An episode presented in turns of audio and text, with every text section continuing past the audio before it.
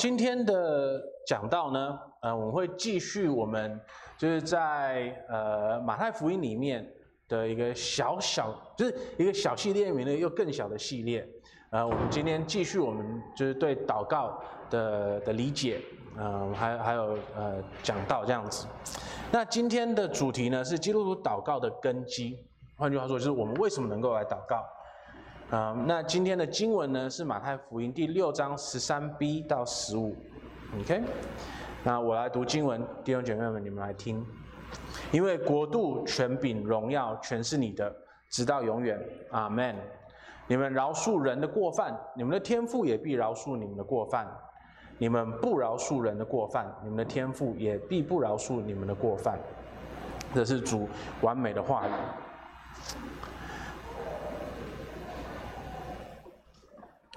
好，今天我们在开始的时候呢，我来问大家一个问题，就是当你在祷告的时候，你对神的感觉是什么？你你你感受到说神在听你的祷告吗？对我们来说，对很多人来说，我们在我们基督徒的生命里面，经常会有就是跟神觉得靠得很近的时候。然后有的时候会觉得好像我们跟神离得很远，远到说有的时候我们根本不知道神有没有听到我们的祷告，远到说我们有的时候根本不知道说他会不会想要，嗯，去回应我们的这些祷告。然后呢，当我们进入了那个状况的时候呢，我们有的时候会有一个试探，对不对？就是我们会想说，那我们干嘛祷告？我们为什么要来到神的面前呢？那我希望呢，在我们这一个系列小系列在讨论祷告里面的时候，啊，大家有慢慢的就是看到说，祷告是多么美好的一件事情。啊，我们在第一次的那个祷呃的的讲道里面呢，我们看到的是从第五节到第八节。我们看到说，祷告它不是一个让我们去影响别人的机会，或者是我们去影响神的机会，而是呢，它是让我们有一个机会去表现出、表达出我们跟神亲密的美好的关系的一个机会。然后呢，在第九节到第十三节里面，我们看到了说，在祷告的内容里面。我们第一次第一个要做的事情呢，就是再再一次的先确认说，我们跟神的关系的确是那个样子的，他是我们在天上的父。然后呢，我们要求的是神的国降临，然后他的旨意行在地上，如同行在天上一样。因为我们知道说，神他是有最美好、最完美的旨意的。当他的旨意可以行在地上的时候，这个地上才会成为美好的一个地方。在那一天来临以前，我们这个世界上都会充满着罪恶，充满着痛苦，充满着一切的问题。然后呢，我们一方面在祷告里面一边的恳求神，嗯，让那一天早日来临；我们也需要恳求神，在那一天来临以前保守我们。他保守我们的肉体，给我们每一个人每一天所需的；他保守我们的肉，他保守我们的关系以及我们的。嗯，我们与他的，嗯，就是我们与他的关系以及人的关系，因为我们需要知道说，我们是得了他的原谅的，然后我们也可以去原谅别人，然后最后呢，我们恳求神保守我们不要再犯罪，不是让我们有能力或者是力量去不犯罪，而是求神保守我们，让我们不要遇见试探，不要给我们机会去犯罪。那我们祷告这么多的话，我们怎么知道神会成全这些事情呢？我们怎么知道说神会听到这个祷告呢？这个就是我们今天要来看的事情。好，第一个，我们怎么知道说神他会成全这些祷告呢？第十三节，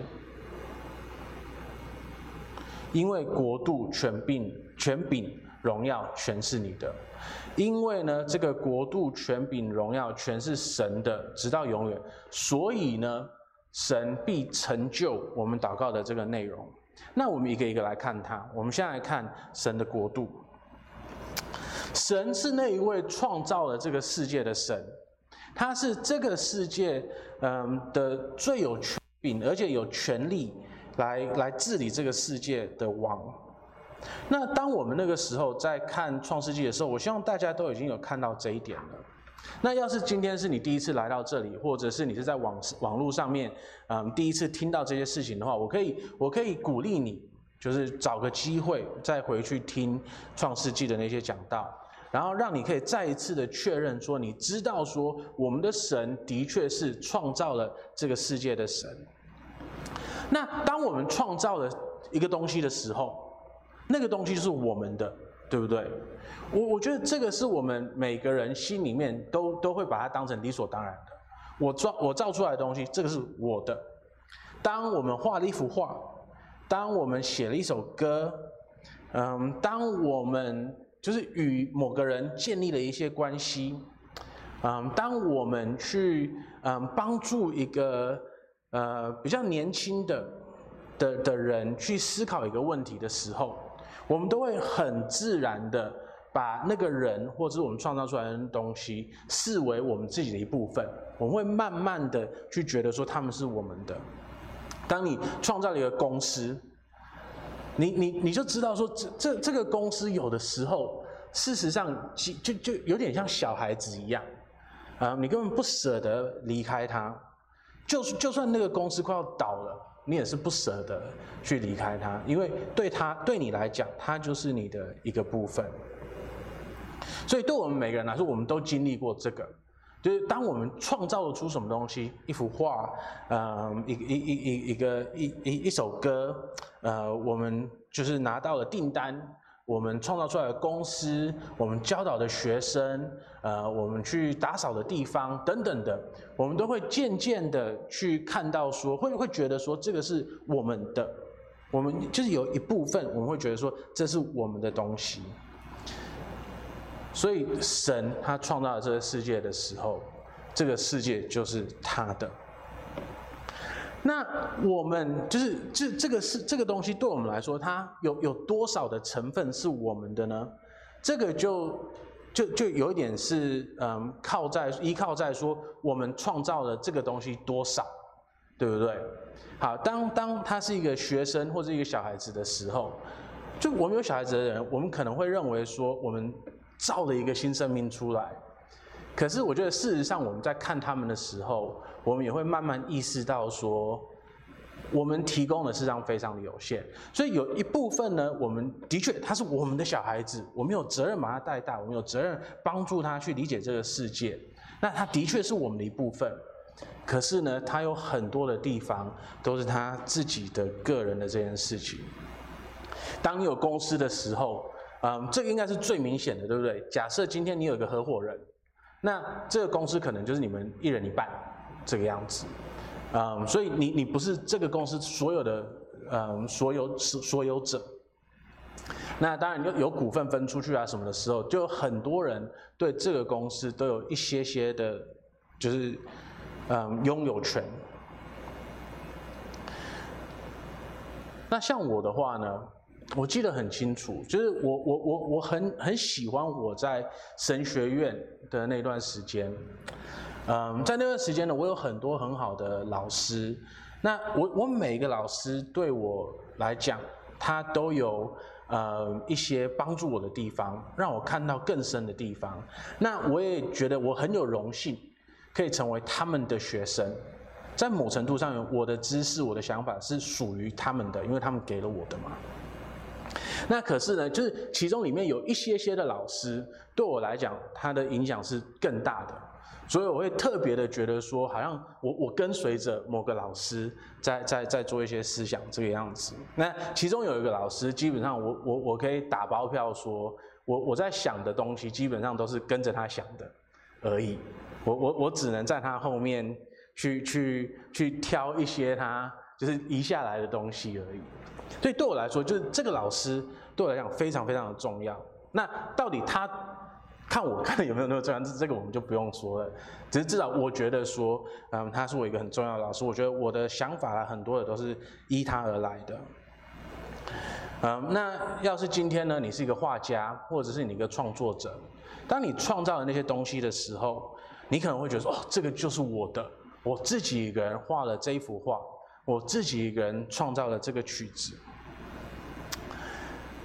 那可是呢，我们在这个世界上，我们没有任何一个人可以完完全全的，就是没有任何一个东西是我们完完全全自己一个人没有依靠任何别的东西去创造出来的。好，我我们教会有就是在改革中教会里面比就是比例很奇怪的很多的艺术家。这这这是我我我我我全球的改革中，据我认识里面，艺术家比例最高的的的一间教会，我我觉得很神奇。那对艺术家来讲，就是哦，你画了一幅画出来，你写了一首歌出来的时候，就是你你会觉得哦，这个就是我的东西，嗯，所以可能有的时候人一批评你，一批一批评那句那幅画的时候，你就会觉得说哦，这是在批评我自己个人。嗯，像我我老说，我也在做创作的事情。我每个礼拜都在写一篇讲章出来，而且要呈现给大家。所以对我来说，每一篇讲道都有一点哦，这是我的小宝宝。然后你批评了我的讲道，就在批评我这个样子。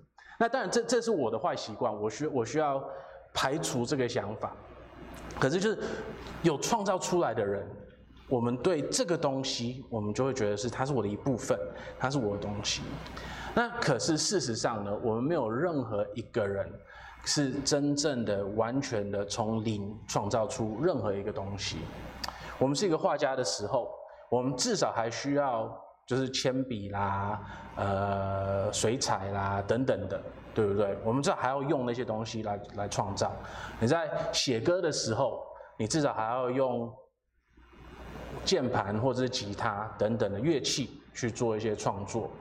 呃，我们在做一些设计的时候，我们要用它的软体跟电脑去做这些设计，所以我们根本不是从零开始的。更何况，当我们去做设计跟创造的时候，事实上，我我们应该每个人都知道，说我们我们没有任何一个人是有完全创新的东西。嗯，像我我最近在写，嗯，接下来要考目。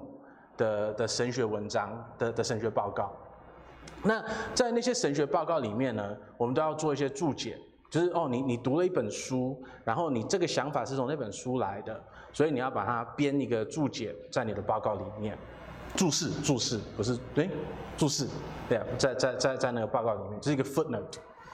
OK，那要是一个画家真的要去做这件事情的话呢，他可能会发现说，他一幅画里面。真正要写的那个注释、注解、注释很多，就是他可能哦，这这个是某某人的风格啊，这个是我在哪里看到的，等等等等的。那要是是如此的话，我们没有任何一个人可以说这个世界完完全全是我们的。好，那这个注释又有一个很很很有趣的特点，就是嗯，我们是每个人都可以去追。就是这些想法是哪里来的？所以你在写一篇报告的时候，你知道说，我看了这本书，它是这个想法，我拿来用了。好，那就是去读这本书，这你的报告的人呢，他可以去追这个注释哈。他说这本书，然后在这本书里面呢，他又会有说，哦，他这个想法是哪里来的？那你又去追上一本书，上一本书，上一本书。那这样子的话，假设我们每个人都去追这个世界上每一个被创造出来的东西的注释的话，我们会看到什么呢？最终，这个每一个注释都会指向神。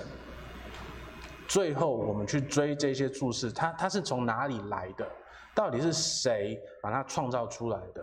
我们怎么去追，我们都会看到说，那个是神创造出来的。因为只有神才能够从零到有的创造。这个世界一切通通都是神先创造出来的，我们只是把它重新去规划一次而已。那既然这个世界通通都是神创造出来的话呢，那是不是他有这个世界的拥有权？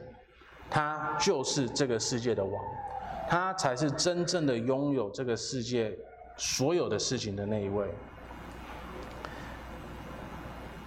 当然就是嘛。所以这个世界是他的国度，因为他是这个世界的王。那在这里呢，我们看到的第一个事情，第二个事情是他的权柄，他的权柄。那在这里，和合本翻权柄，我觉得有点奇怪，因为在希腊文里面呢，这这个字事实上是能力，嗯，它不是 authority，它是 power，它是 dunamis，在希腊文里面是 dunamis。在这里呢，马太他特别想要跟我们讲的是，一方面神的国度是他的。可是另外一方面呢，我们要看到的是神他的他他的他的力量是无限的。当神创造了这个世界的时候，他把它从零到无创零呃无到有创造了这个世界的时候，他成立了他的国度，一切都是他的。然后在这件事情上面呢，他也展现出他伟大的力量。要是大家有跟我查过，就是那个基督教信仰的基础的那的那一系列的查经的话，我想要大家再回到我们的第一课，诗篇第一百零四篇。当我们去看这篇诗篇的时候，你记得我们那个时候看到的是什么吗？我们看第一个看到的就是神他的力量超过了这个整个自然界的力量，所有的力量。神他的力量超过了呃任何地震、任何暴风雨、任何的火灾等等的。我们看到的是一个充满能力的神。他是那么的充满能力，甚至于这些东西、这些力量，事实上都是神的奴仆。他们只能做神要他们做的事情。神可以设他们的界限，神他可以让整个地球震动，他也可以让它平静下来。他可以让风吹倒一整片森林。它也可以让风平静下来，或者是吹向别的东西，嗯，来来造就嗯每一个植物的生长。它可以用水去淹没整个世界，然后它也可以用水去浇灌这个世界，让我们每一个人、每一个生物都有水可以喝。有食物可以吃，然后因为他做了这件事情呢，他甚至于连树木都可以长出来，成为我们栖息的地方。那不只是神给了我们我们的日常所需的东西，神甚至于给了我们世界上所有美好的东西。我们在诗篇一百零四篇看到的是，神也用了水给了我们油跟酒，让我们可以享受。嗯，美好的事情，所以我们一切的好处，通通都是神来的。所以，不只是国度是他的，他也运用了他的这个能力，他是有极大的能力的。那当我们看到了他的国度以及他的能力的时候呢，然后我们看到了他用那个能力来造福他的子民的时候，我们的反应是什么？诗篇第一百零四篇三十三到三十五节，我要一生向耶和华唱诗，我还活的时候要向我上帝歌颂，愿他以我的默念为甘甜。我要因耶和华欢喜，愿罪人从世上消灭，愿罪人归于无有。我的心啊，要称颂耶和华，你们要赞美耶和华。换句话说呢，当我们看到了神的国度以及他的能力以后呢，我们要做的是什么？我们的回应是什么？我们的回应是把一切的荣耀都归给神，因为他就是那一位最配得所有的荣耀的神。因为神创造了一切，所以他是这个世界的王。因为他创造了这个世界，他是有能力的这一位。然后他不使用他的能力来做嗯恐怖的事情。反而是他用这个能力来造福他的子民，所以呢，他应得所有的荣耀。所以这个世界上的每一个人，我们都应把荣耀归给神，他的名应该被称为圣，我们应该每个人都尊他的名为圣。然后我们要看到的是，他是与我们完全不同的，他远远的超越了我们，他的美好是无限的。那因为这个是神的国度，所以呢，我们知道说他会成全这些事情，因为这个一切都是他的。他照理来说，应该要比我们任何一个人都还要在意说他的旨意会不会在这个地方成全，对不对？这个世界是他的，所以他比我们任何一个人都还要在意说他的旨意会不会行在这个地上，如同行在地天上一样。所以呢，我们为什么能够做这个祷告，然后确认说神会成就他呢？因为他比我们任何一个人都还要在意这件事情的成就，然后他有足够的能力去成就这些事情，所以我们知道说神是会成就这些事情的。那不止如此呢，他甚我们甚至于可以说，他这样子做的时候，他他成就我们的祷告的时候。我们可以更加积极的去祷告，因为我们知道说他的确是会，嗯，做到我们想要他做的这一些的。那可是呢，我们会落入一个危险，就是这个世界它应该是神的国度，那不能说是危险，我们会遇到一个问题，这个世界它是神的国度。它是，嗯，神有完全的主权的。那可是呢，我们现在在生活里面，我们经常会看到神好像没有主权的地方，对不对？我们还有很多人，甚至于我们自己，很多时候没有完全的服从神的旨意。然后这个世界，我们看会看到太多不公不义的事情。我们看到了太多是直接违反神的旨意的事情，为什么会这个样子呢？因为神的旨意，他有一个他理想的旨意，跟他在这个时间里面的旨意的不同。他的理想是我们要到那个完美的世界。可是，在这个以前呢，他让这个世界有一个过程，他让这个世界有罪恶的存在，所以呢，这个世界才会有罪恶存在。可是有一天，他的旨意会完完全全的展现在这个世界里面。所以呢，我们现在每一个人，我们虽然犯罪，可是神还是。掌权的，我们现在虽然看到这个世界充满了罪恶，而且我们真的看到了这个世界充满了罪恶，对不对？我们看到的是到处的战争，我们看到的是到处的不公不义，我们看到了到处的嗯不平等的待遇，我们看到了太多不符合神心意的东西。可是呢，我们也知道说，这个是神，他目前在这个时间点里面让这些东西存在的。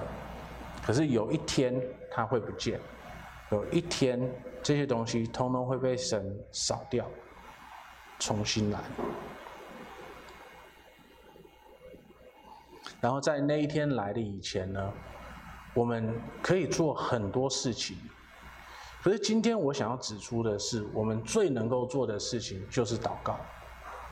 我们当我们每一次看到不公不义的事情的时候，当我们在看新闻的时候，当我们遇到了世界上很多的状况的时候，当我们的日常生活中遇到一些问题的时候，我们的确都可以做一些试着去扭转这个状况的的动作。可是我们最需要做的就是祷告。因为我们知道说神必成全他的国度即将降临的这件事情。那可是呢，当我们自己去做一些事情的时候，我们经常会缺乏智慧。所以，当我们试着去呈现神的国度的时候，我们经常呈现的不是神的国度，是我们自己的国度。那当我们做出自己想要做的事情的时候，我们反而可能会去伤害别人。所以，我们最需要的是先转向神，恳求神把他的国度降临。然后透过了这个祷告，我们记起来说，我们想要、我们需要的是神呈现他的国度，而不是我们自己去做什么事情的时候，那我们才有一个基础去想说，好，我们要怎么去做才是真的神的国度，而不是真的只是想说我们自己想要什么而已。所以呢，当我们遇到这些状况的时候，当我们遇到就是啊，乌克兰的战争。当我们遇到说，呃，我们看到了一个人他做了不应该做的事情，我们的第一个反应是什么呢？我们先求神让他的国度降临，那我们再来寻求神带领我们怎么样去帮去让神的国度真的降临。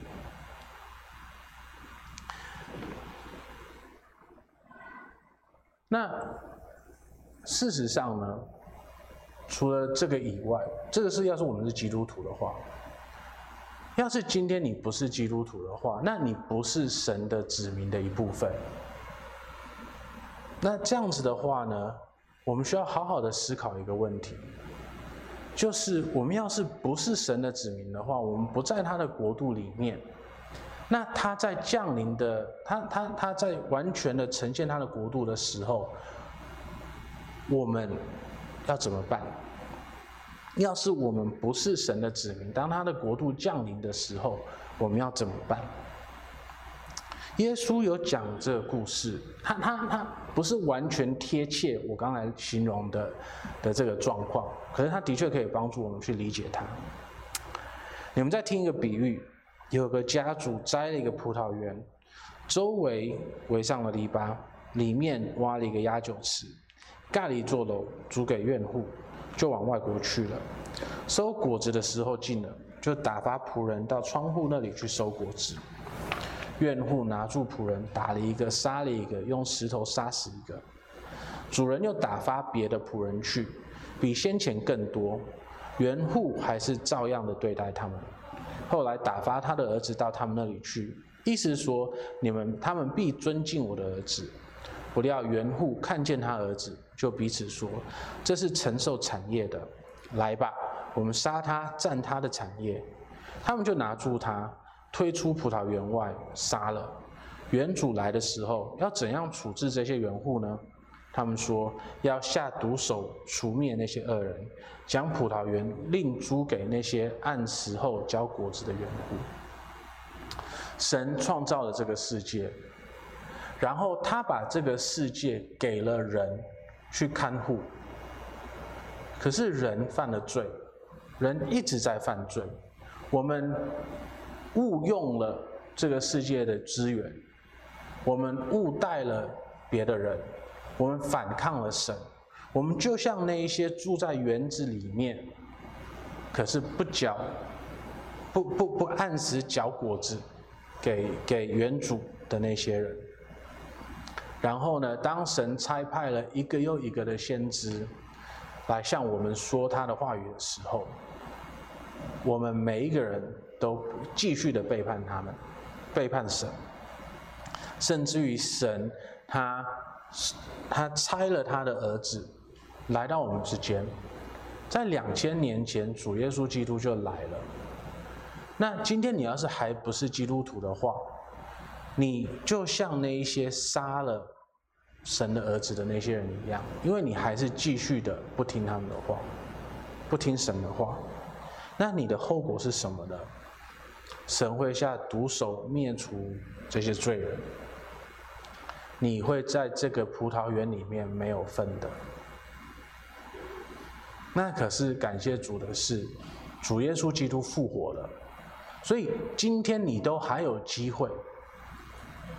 回转你的心，你可以认罪，然后你可以选择相信主耶稣基督，你可以认他为你的主，然后因为相信了他，因为你承认了他是神的儿子的这件事情，而你可以得到一个新的生命，你的罪得以洗净，你可以继续的活在那个葡萄园里面，甚至于当新天新地来的时候，你会在那里面有一份。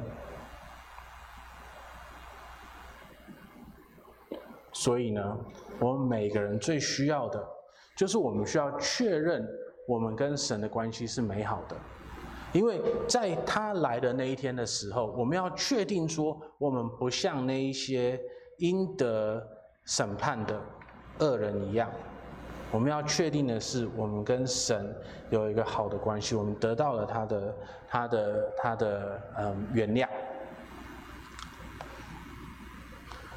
然后呢，因为我们得到了他的原谅，因为我们跟神有好的关系的时候，我们才能够透过祷告，来向他表达我们与他的的确确真的有这个美好的关系，我们才能够真的确认说，我们在祷告的时候，神有听到我们的祷告。所以呢，我们来到今天的第二点，就是我们怎么知道说神会听到我们的祷告？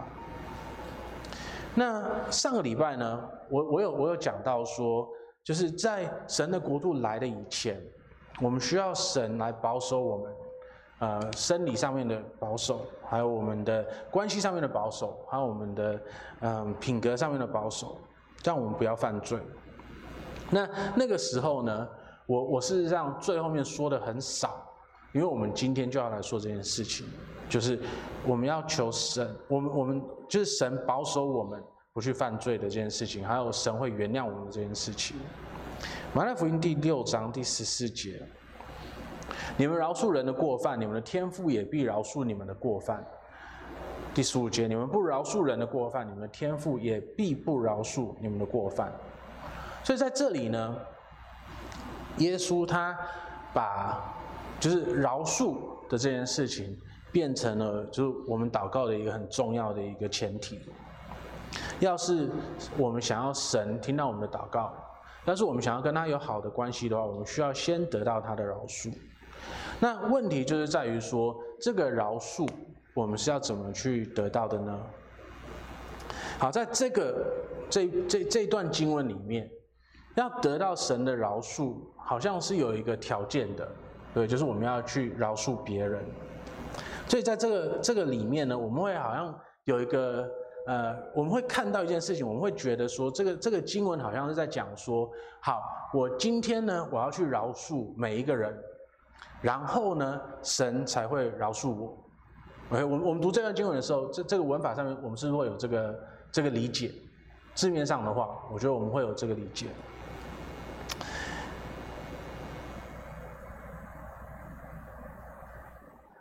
那可是呢，就是，就这这个的确是就是翻译的一个问题，就是经常原文的文法不是那么的容易可以把它带入、呃、现在的经文里面的。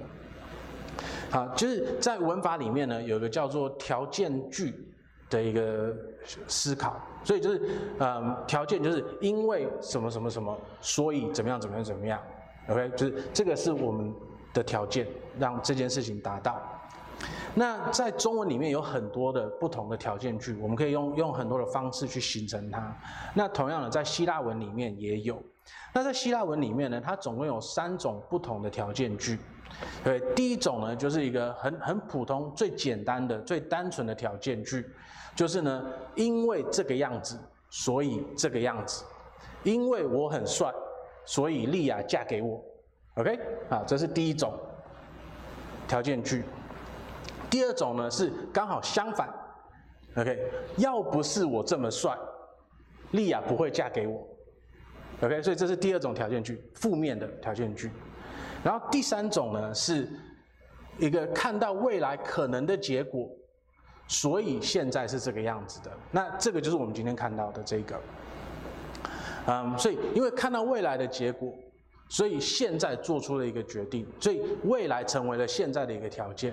OK，我本来很胖，莉亚看到了我未来会变得，我瘦下来的时候会变得很帅，所以她现在嫁给了我。OK，这是第三种的条件。那第四节、第十四节这里呢，它是这个未来的条件的一个思考。OK，所以今天你要是对文法有一些敏感度，你可能大概已经猜到了说这段经文它真正的意思是什么。可是我还是今天需要把它好好的说出来。这是第三种的条件句，那它是什么意思呢？就是我，我就我翻的还是有点别扭，可可是我我我觉得我我试试看好了，就是因为神知道说我们会变成饶恕人的那种人，我们未来会饶恕人，所以呢，他现在饶恕我们。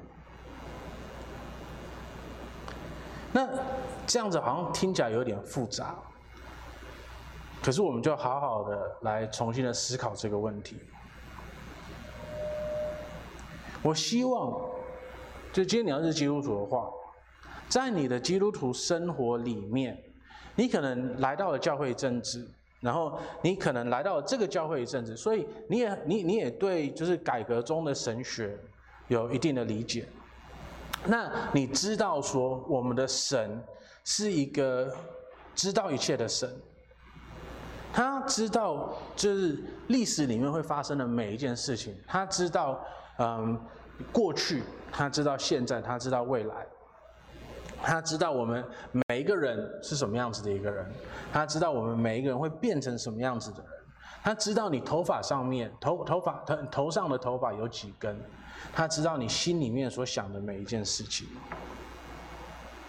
那不只是如此呢，他也是这个整个世界的第一第第一因，就是他他他他造了这个世界，然后他把这个世界成为了现在的这个样子。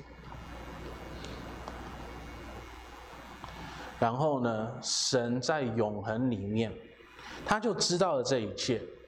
然后他知道说，虽然我们是罪人，我们会是罪人，他在永恒的时候，我们还不存在。他知道我们将来会是罪人，他还是在那个里面，在永恒里面拣选了我们。然后呢，他在整个人类历史里面，一直的去准备我们，去可以听到他的福音。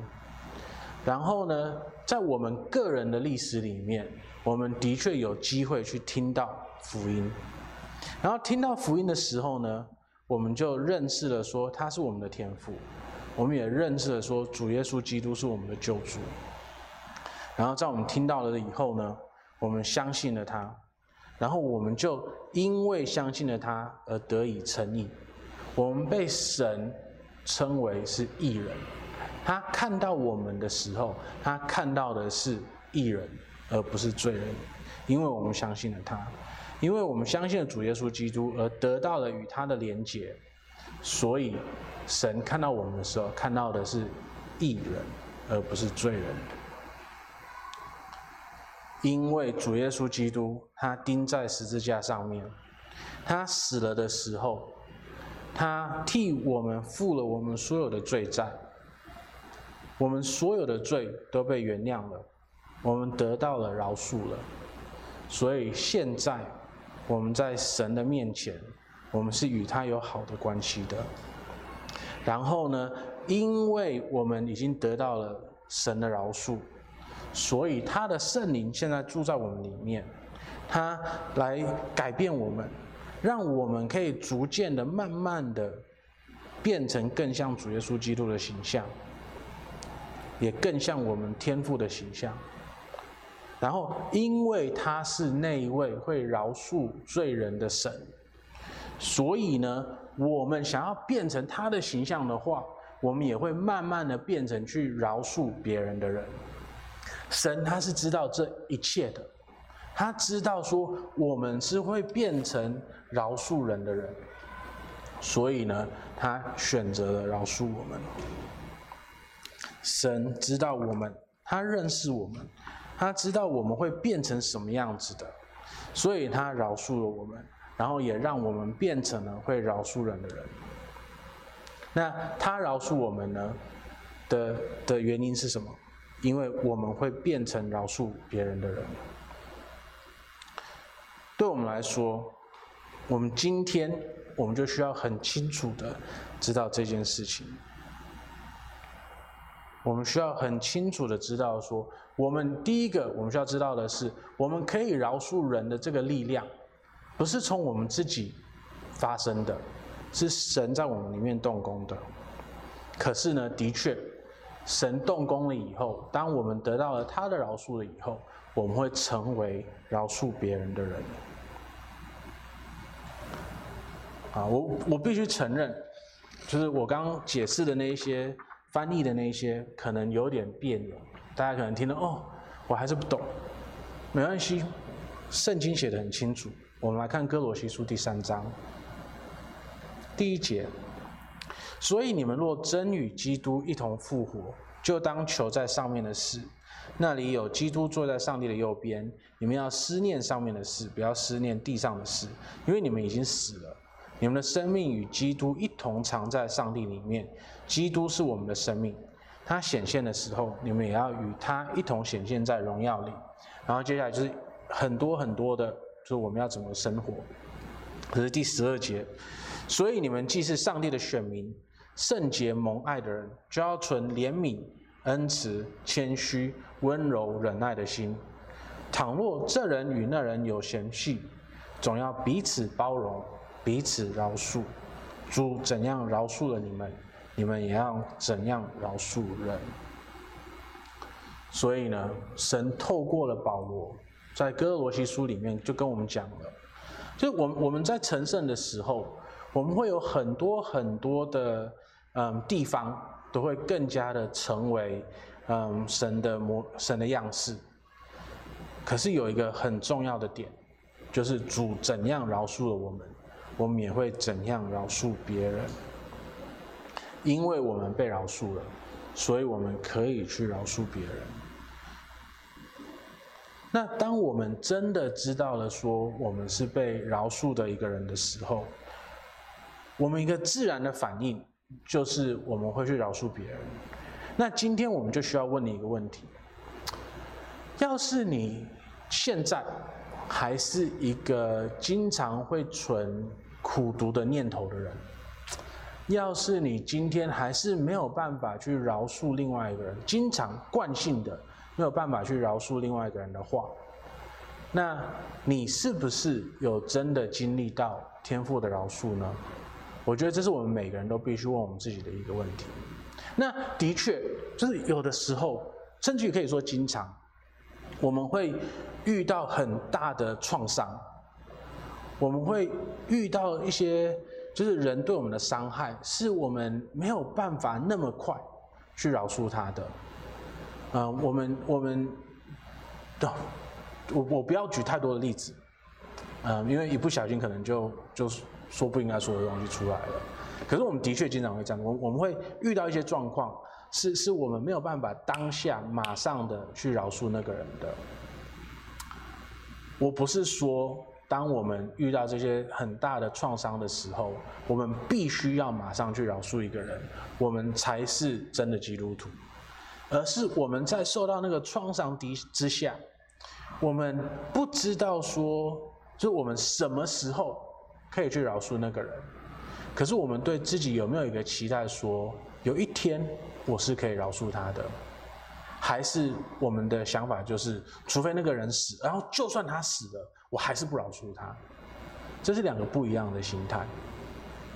一个真的受到了神的饶恕的人，他照理说会往饶恕的方向去对待别人。所以，无论他受的创伤是多么大的，他可能当下，他可能一个月、一年、十年、二十年都没有办法饶恕那个人。可是，二十年以后呢？有没有可能？应该是有可能的。三十年、四十年以后有没有可能？他不会想要，嗯，哎，我记得中中，好像古代有一个东西叫鞭尸，对不对？就是，嗯。一一个人他犯了罪，然后他已经受了死刑了，然后他他被埋在了地下了，可是大家因为痛恨他，然后把他的尸体再挖出来，然后去打他来泄恨。一个基督徒不会有这样子的想法，我们会想要去饶恕别人，我们不不会有那些苦毒的想法，我们不应该有那些苦毒的想法。那今天要是你还不是这样子的人的话，我们的确会需要去思考一下，说我们有没有真的经历到神的饶恕？那要是我们能够饶恕，就是那些伤害我们的人的话呢，我们在饶恕他了以后，我们会得到一个自由，就是我们不不再被我们那些仇恨捆绑了。我们有一个自由，可以去用怜悯的、恩慈的、谦虚的、温柔、忍耐的心去对待他。像我，我们事实上都知道，当我们痛恨一个人的时候，我们经常没有办法用平常心去看待他们。我们痛恨一个人的时候，我们都会觉得说，好像我们对他说的每一句话都是一个反应。我讨厌这个人，所以我每次的反应就是负面的。我讨厌这个人，所以我我我就是恨他，好像没有办法去控制他一样。可是当我们经历了神的饶恕，我们成为了愿意饶恕人的人的时候，我们就被我们的这个情绪释放了。我们被他释放了，变成说我们现在可以用怜悯心、恩慈、谦虚、温柔、忍耐的心去对待他们。那今天要是我们能够这样子去对待那些伤害我们的人的话，那是不是我们更加的得到了更大的释放，让我们可以用同样的方式去对待每个人呢？所以保罗在三到十一节的地方，他会这样子写：所以要致使你们在地上的肢体，就如淫乱、污秽、邪情、恶邪和贪婪，贪婪就与拜偶像一样。因这些事，上帝的愤怒必临到那叛逆之子。当你们在这些事中活着的时候，也曾这样行过，但现在你们要弃绝这一切的事，以及恼恨、愤怒、恶毒、毁谤，并口中污秽的言语，不要彼此说谎，因你们已经脱去旧人和旧人的行为了，穿上了新人。这新人在知识上渐渐更新，正如照他主的形象。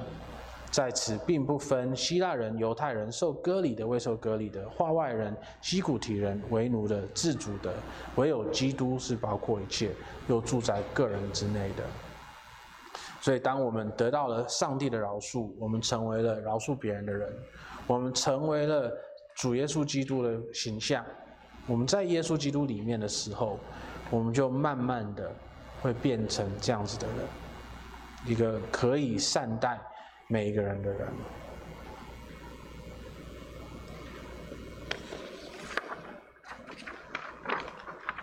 所以今天呢，我们看到了什么？今天我们看到了说，当我们去祷告说神的国度会降临的时候，我们是可以有信心说，他的确会成全这件事情的，因为这个世界本来就是他的国度。他比我们任何人还要在意，说他的旨意会不会行在地上，如同行在天上一样。那不止如此，他是有极大能力的，他有能力可以创造这个世界，他有这个能力把这个世界通通都带到他的权柄底下的。所以呢，我们可以有信心，知道说他的确会成全我们祷告的内容。